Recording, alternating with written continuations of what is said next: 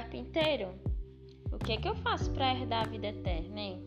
Como que faz para ter uma vida boa lá no céu, bem tranquila? Ah, você quer ter uma vida boa no céu, a vida eterna? É bem simples. Tá vendo aí ao seu redor?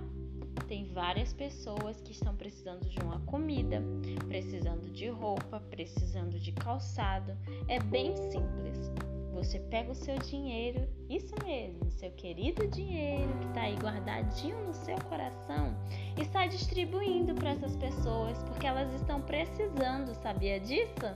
É, não precisa mais tampar os seus olhos, não, querido. As pessoas precisam de ajuda e é você que vai ajudá-las, será? Então, assim, rapidinho você vai ter a vida eterna.